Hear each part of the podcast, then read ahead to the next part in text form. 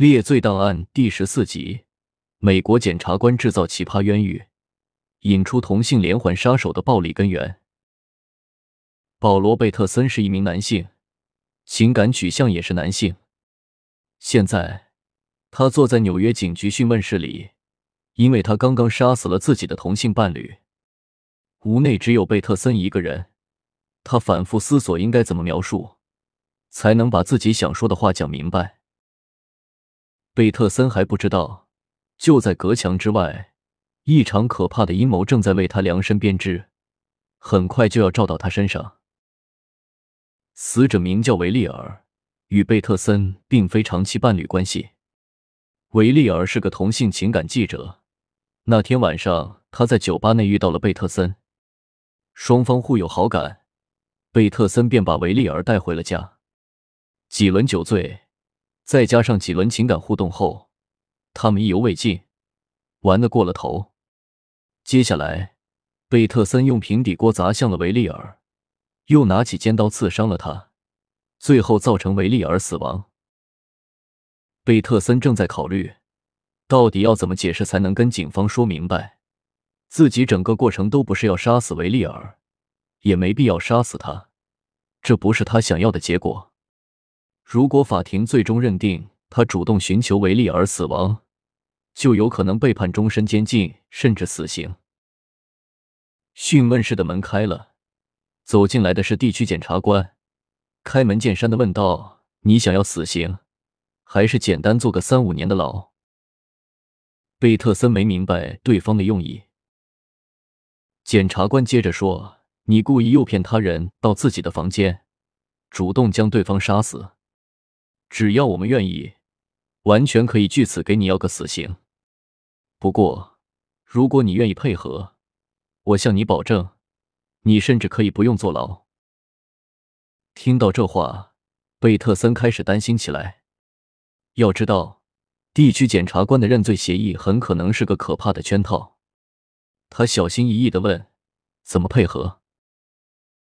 检察官拿出六张照片，慢慢铺开。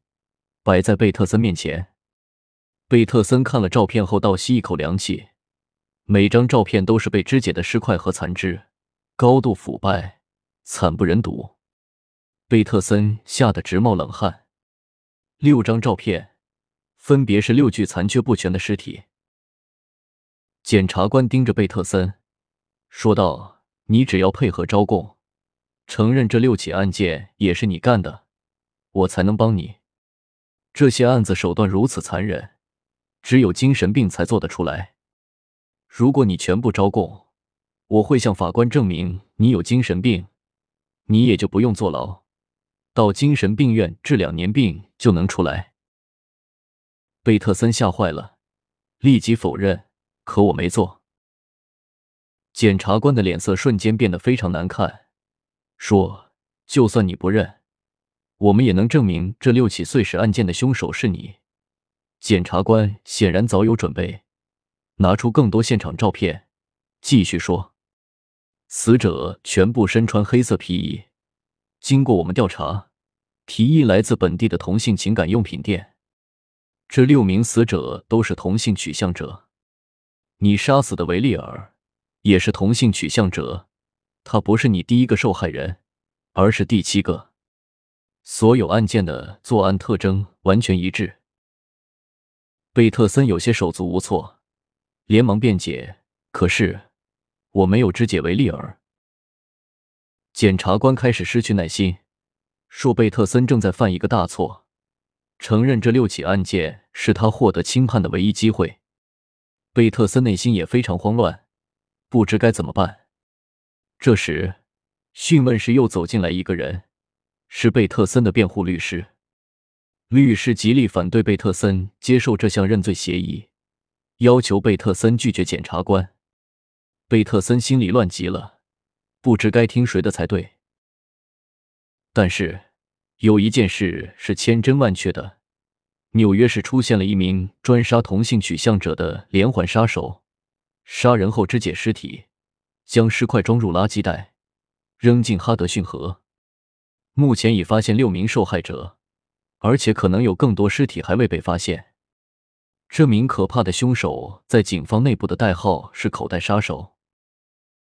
没有人希望凶手逍遥法外，警方希望尽快破案，同性取向者群体希望尽快逮捕凶手，这是众人的共识。律师必须帮助贝特森和检察官协商出一个更合理的认罪协议，才能让案件往更好的方向发展。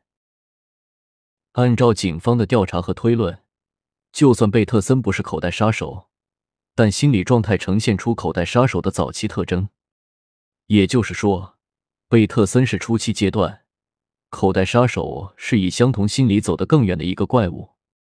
经过协商，贝特森答应检察官。将平时的同性行为互动以及心理状态全部倾囊说出，言无不尽，以供警方分析真正的口袋杀手犯罪心理。贝特森的这份招供也是非常少见的杀手同行分析报告。以往对连环杀手的分析大都来自于犯罪心理专家，这次则是杀手同行，这是心灵相通的共鸣。贝特森本人背景简单，也很典型。幼年受到父亲的压抑，经常受责打和体罚。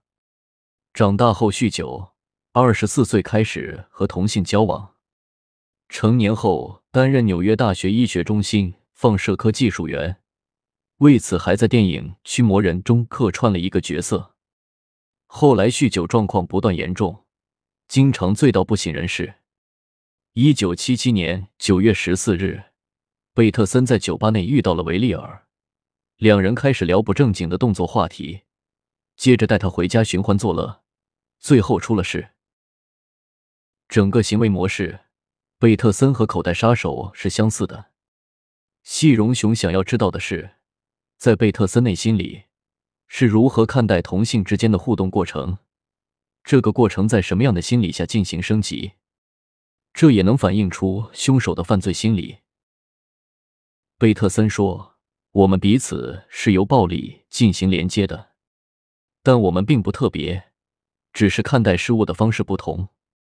对我们来说，谈情说爱、打情骂俏同样是暴力，拥抱是暴力，亲密接触也是暴力，更深层次的交流还是暴力。这只是暴力的不同阶段，所有的互动都是暴力。”只是程度不同而已。想想看，最开始时，你的爱人碰触你，让你愉悦；接下来，你就想要对方做的更多，抚摸更多，力度也要更大、更用力，还要抓挠、扭掐，做的更重、更狠。到了后面，你们才认可是暴力，但其实整个过程，对我们来说都是暴力的。深入交往。就是不断升级的暴力，就像普通的异性恋爱一样，同性取向者也是如此。开始时只是浅层试探，但是同性取向者受到社会的压抑和排挤，初次交往甚至更加含蓄，生怕表错情。两个人互相确定好感后，逐渐升级互动行为。不过和异性恋不同的是。